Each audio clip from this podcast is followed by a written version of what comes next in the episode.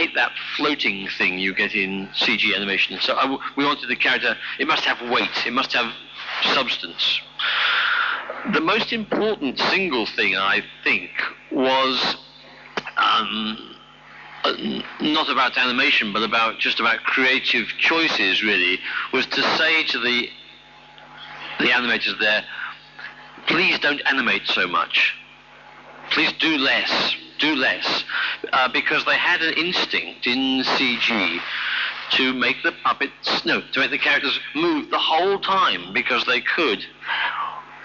One thing is they did it because they could. The other thing is it was like um, they weren't acting, they were just distracting the viewer. They were jumping around on the screen, gesturing. So every line of dialogue was accompanied by a gesture of the hand or a nod of the head or a gesture of the body. Everything, gesture, gesture, gesture, gesture, gesture.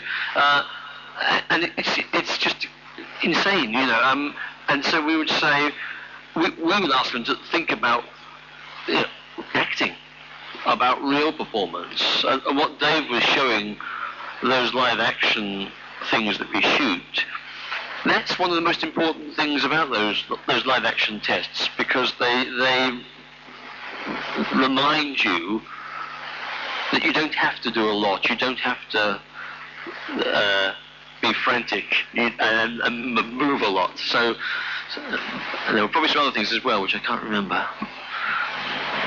But anyway, anyway, so um, oh wait, uh, and and um, doing less gestures, and of course, really considering the gesture that you do choose. You know that it really never move just for the sake of it. You know, move. Don't move because you move because you, you need to because you're making a point.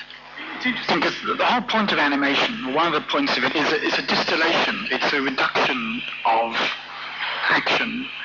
Uh, and actually, stop frame animators are inherently lazy. They don't do more than you have to to get the point over, to get the expression over.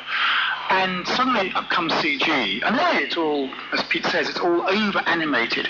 And I was thinking as Pete was saying that, if you saw actors do that in live action, you would just laugh, even if they were doing Shakespeare or some major piece of melodrama, and they weren't doing it, you would say it's terrible. So why does it happen in CG when in fact the whole point is all I need to do is to lift my eyebrow and you've got it, and nothing else. And I'm often reminded by a scene in A Matter of Life and Death, very famous feature film where there's an actor called Raymond Massey who's playing God.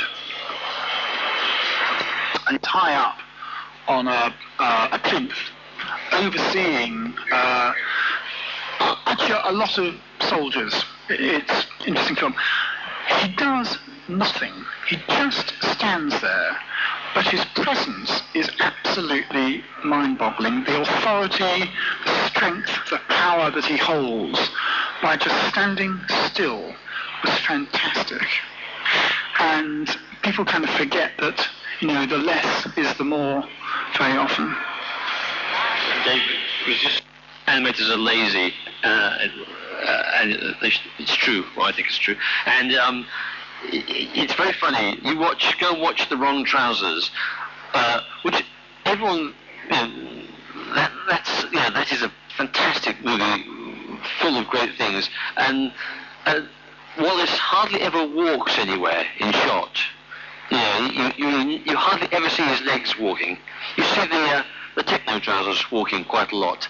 But, but Wallace doesn't walk because, because Nick was kind of lazy. And so if he if he ever walks out of shot, it's in a mid shot, and he just goes, uh, or he cuts. He, he cut he cut some Wallace's somewhere else because he was you know he didn't want to spend hours uh, doing this legwork. And it, again, it's a it's a limitation, but a good one.